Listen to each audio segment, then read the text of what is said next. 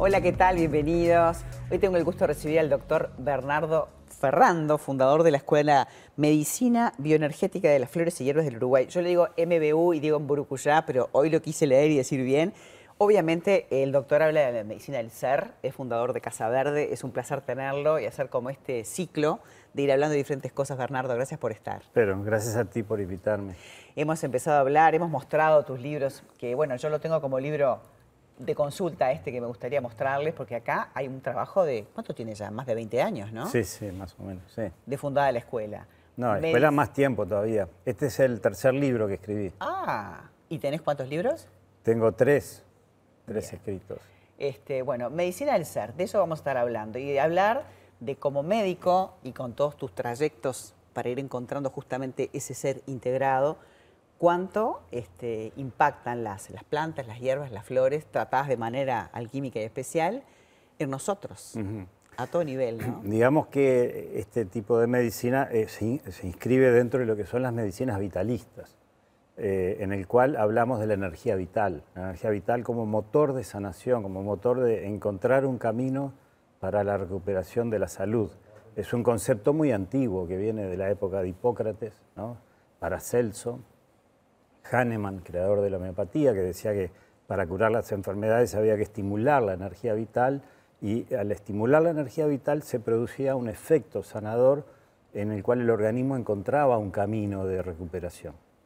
Bach, por ejemplo, el de las flores de Bach, es decir, este, personas que a lo largo de los siglos han desarrollado esta mirada, esta visión.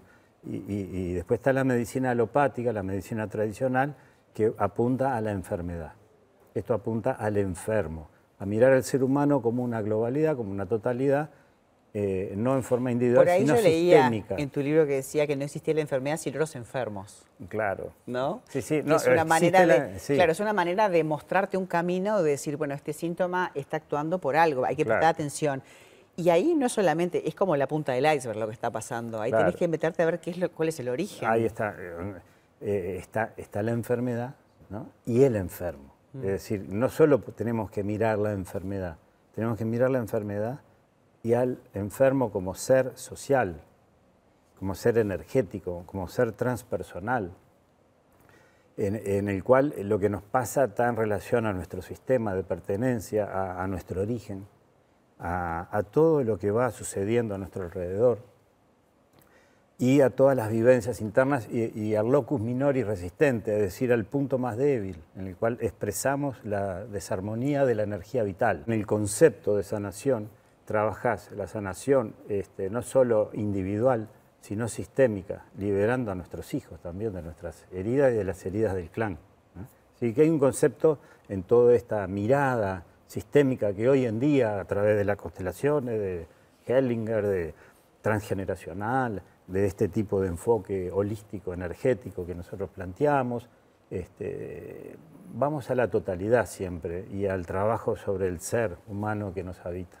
También hay momentos, porque viste que ahora hay mm. como un problema con el tema de todas las patologías respiratorias. Hay momentos del año que pueden de repente tener una acción este, para bajar las defensas aquellos que, están más proclives. Sí, sí, totalmente. Y para eso hay este, como remedios especiales que nos ayudan a liberarnos y a destrancarnos.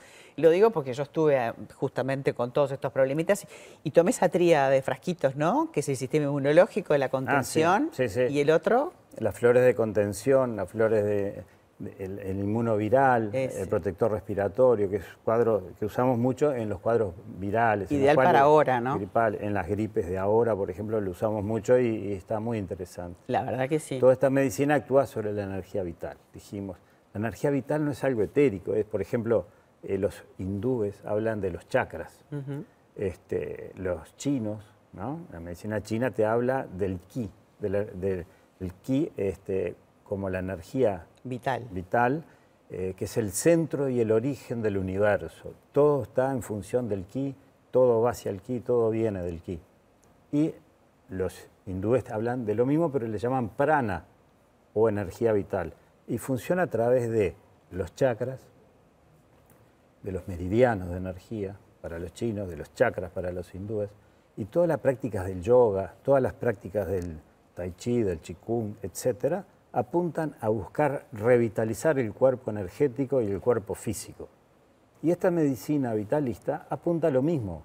Es decir, nosotros usamos esencia de hierbas, esencia de flores, para activar la energía de los chakras. El poder eh, entender eh, esto de una manera tan, tan genérica y tan sistémico como trabajas vos, de, siendo médico, la, homeopatía, la alopatía, todo conjugado para poder entender ese gran mundo que es cada ser humano, ¿no? Exactamente, totalmente. Hoy en día hay como nuevas miradas de la psicología, de la medicina, ha cambiado. Eh, se han incorporado otras maneras de psicoterapéuticas, por ejemplo, este, todo el tema del trauma, todo el tema de lo sistémico, de lo transgeneracional. Este... Pero miradas para poder trabajar y tratar contigo y, realmente se puede, y realmente se puede con la ayuda de las flores que hay, este, flores para los diferentes chakras, las diferentes energías, los centros energéticos que están tan vinculados a nuestra energía vital, ¿no? Tanto como el entorno. exactamente, hemos desarrollado toda una psicología de los chakras en base a las medicinas florales que nos han ido mostrando eh, los arquetipos que se van trabajando en cada uno de estos centros. Vas desbloqueando, digamos. Claro, después se trabajan sobre la energía vital y equilibrando cada arquetipo y cada chakra, porque los arquetipos trabajan, son centros eh, sobre, sobre los centros psíquicos, sobre el, por ejemplo, Freud hablaba de la energía, la libido como energía sexual, por ejemplo. Después eh, Jung y Adler y demás lo incorporaron otras visiones más globales, pero para Freud la energía este, sexual era la libido, era la vitalidad. Para la visión oriental esa es una de las energías, no es la única motor de la vida. Hay distintas energías. Es súper interesante. Yo me, pongo a hablar contigo y me cuelgo y me dan ganas de preguntarte un montón de cosas más, pero por ahí la vamos a dejar por acá. Perfecto. Este, pero me encantó el poder hablar también de los centros energéticos, de las flores, de la persona y de ese mundo en el que estamos inmersos y cómo este, se puede resolver conflictos para no llevar mochilas toda la vida, ¿no? Claro, totalmente. Y terminar más complicados. Y, eso, esas mochilas que cargamos es lo que nos enferma, termina enfermando. Totalmente. De cuando trabajamos de esta mirada, vamos sanando. No solo dar un remedio, sino dar comprensión, una comprensión abarcativa que nos ayuda a, a reencuadrar nuestra vida de una manera más saludable y más este, plena. Para mí siempre es un placer tenerte, Doc. Realmente es como que me calma y además es como un sabio porque al manejar eso tan integral, realmente es por ahí, encontrar el origen de lo que nos pasa.